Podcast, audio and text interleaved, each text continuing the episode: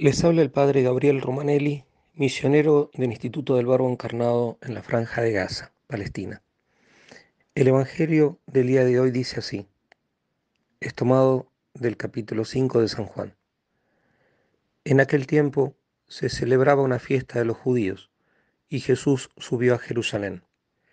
Hay en Jerusalén, junto a la puerta de las ovejas, una piscina que llaman en hebreo Betesta esta tiene cinco portales, y allí estaban echados muchos enfermos, ciegos, cojos, paralíticos. Estaba también allí un hombre que llevaba 38 años enfermo. Jesús al verlo echado y sabiendo que ya llevaba mucho tiempo, le dice, ¿quieres quedar sano? El enfermo le contestó, Señor, no tengo a nadie que me meta en la piscina cuando se renueve el agua. Para cuando llego yo, otro se me ha adelantado. Jesús le dice, levántate, toma tu camilla y echa a andar. Y al momento el hombre quedó sano, tomó su camilla y echó a andar. Aquel día era sábado, y los judíos dijeron al hombre que había quedado sano, hoy es sábado, y no se puede llevar la camilla. Él les contestó, el que me ha curado es quien me ha dicho, toma tu camilla y echa a andar. Ellos le preguntaron, ¿quién es el que te ha dicho que tomes la camilla y eches a andar? Pero el que había quedado sano no sabía quién era, porque Jesús, aprovechando el barullo de aquel sitio, se había alejado. Más tarde lo encuentra Jesús en el templo y le dice, mira, has quedado sano, no peques más, no sea que te ocurra algo peor. Se marchó aquel hombre y dijo a los judíos que era Jesús quien lo había sanado. Por eso los judíos acosaban a Jesús porque hacía tales cosas en sábado. Queridos hermanos, eh, la riqueza de los evangelios trasciende, y eso sabemos todos nosotros, trasciende los tiempos, trasciende los lugares y llega con la misma eficacia después de dos mil años como las cosas que sucedieron y que nos cuentan los evangelistas. Y eso es así porque la palabra de Dios es palabra viva y eficaz, como dice la misma escritura. Es una palabra no solamente de un libro, de un autor muy importante, pero que algo que narra histórico y que lo cuenta y ese autor murió. Lo cual, si es algo histórico como son los evangelios, eh, y llegan, nos llega a nosotros la verdad histórica. En el caso del Evangelio es mucho más que eso, porque además de la verdad histórica, es decir, además de aquello que cuenta hoy, por ejemplo, este milagro ahí en la piscina de Bethesda, junto a la puerta llamada de las ovejas en su momento, en Jerusalén. Eh, y nos llega esa verdad, la verdad histórica.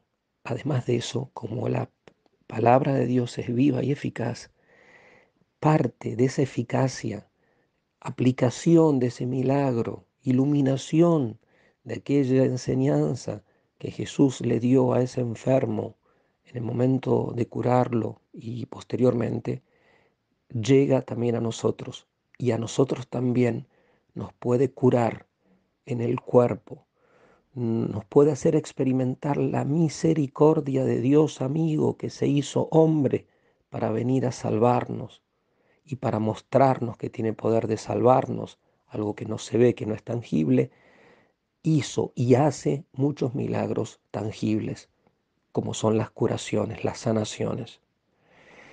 Podemos experimentar después de dos mil años como Jesús, eh, al decirle a este hombre, no, has sido curado, no peques más. Nosotros no sabemos todos los detalles de la historia de este hombre, lo conoceremos Dios mediante en el cielo, donde esperamos que Él esté en este momento y que nosotros y nosotros llegar. Pero no conocemos absolutamente nada de la historia de este hombre, salvo los que nos cuenta el Evangelio. Hoy San Juan nos dice que ese hombre llevaba 38 años enfermo. Y por lo que se puede colegir, a mi modo de ver, de la afirmación de nuestro Señor, el cual conocía todo y conoce todo lo que hay en el corazón del ser humano, la enfermedad que parecía en este caso era como un castigo a su pecado. En realidad todo sufrimiento, de manera directa o indirecta, es castigo al pecado, o al pecado original con el cual todos los seres humanos nacemos, incluso aquellos que no conocen que sea el pecado original, o como castigo también, además del pecado, de los pecados personales, que en la mayor parte de los casos parecen ser innumerables, ya que la Biblia dice, el justo peca siete veces al día, imaginémonos que nos queda para nosotros. Pero en este caso parecería como que fuese una relación directa, algo que quedaría eh, en el secreto de esa alma, de ese hombre enfermo y nuestro Señor Jesucristo. Y es de suponer que ese hombre no volvió a pecar. Pues bien, hoy Jesús se nos acerca en esta cuaresma y conociendo que nosotros muchas veces estamos enfermos durante muchos años, Él nos hace la misma pregunta. Y podemos pensar que realmente lo hace en primer lugar en cuanto a nuestra salud física. Lo puede hacer y lo hace. Lo que pasa es que muchas veces ni siquiera le pedimos, ni siquiera le respondemos cuando es Él muchísimas veces que toma la iniciativa. No solamente vino del cielo a la tierra, estando eh, en Nazaret, evangelizando, fue hasta Jerusalén, hasta la piscina de Bethesda, a encontrar a este hombre a preguntarle, ¿quieres ser sanado? ¿Quieres? ¿Deseas? ¿Verdaderamente lo quieres? Y muchas veces Jesús se nos presenta y nos quiere curar, pero nosotros estamos distraídos. Quizás estamos postrados en el lecho del dolor, en el lecho de la enfermedad, del sufrimiento, y Jesús tiene el poder y quiere ayudarnos, pero ni siquiera tenemos la fuerza mínima para responderle, para prestar atención a sus palabras y responderle. Este hombre ni siquiera le dijo que quiero, aunque se entiende que sí, porque dice eh, lo que le pasaba, que cuando empezaba a moverse eh, las aguas con el poder de Dios, ¿eh? de, esa, o que, actuaba sobre, la, sobre ese elemento natural que es el agua, dice otro se me adelanta y ya está, ya se, ya se va curado otro y no yo. Se podría completar la frase de lo que estaba explicando el hombre. Y Jesús directamente entiende que verdaderamente quiere ser curado y le dice qué es lo que tiene que hacer. Y él lo hace. Y queda sano. Y Jesús en un momento no se le revela. Es una cosa llamativa. Él no sabía quién lo había curado. También nos hace ver la bondad de Cristo que hace bien a todos. Él sabe lo que hay en el interior del ser humano y sabe que su, objetivo principal es salvar las almas. Pero en ese momento no se le manifestó, se le manifestó después, en el templo. Ya cuando este hombre eh, sano y purificado ha podido ir a dar gracias a Dios. Y ahí Jesús otra vez le sale al paso.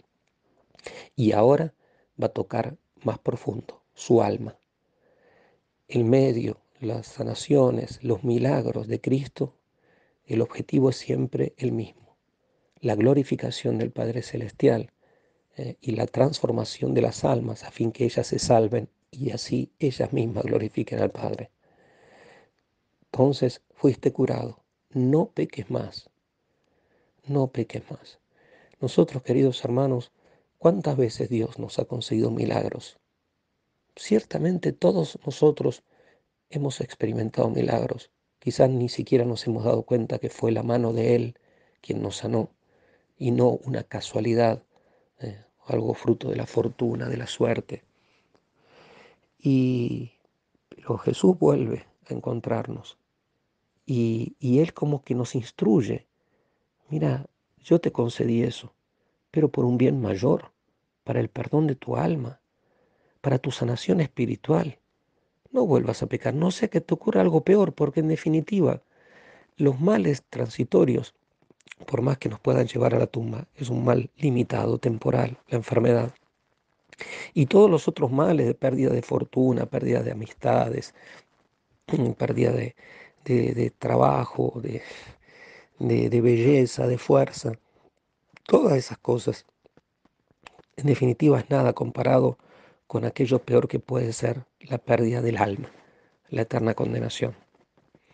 Pidamos hoy a la Santísima Virgen María que nos conceda la gracia de tener ese trato íntimo con Jesús, de hablar con Él, de pedirle nuestra sanación física y espiritual, y a la vez volvernos evangelizadores, dar testimonio de la acción de Dios, dar testimonio de la acción de Dios encarnado, nuestro Señor Jesucristo, a todos, a creyentes y a no creyentes, aquellos que lo aman y aquellos que lo persiguen, porque no podemos negar que Cristo vino a salvarnos y Cristo sigue salvándonos.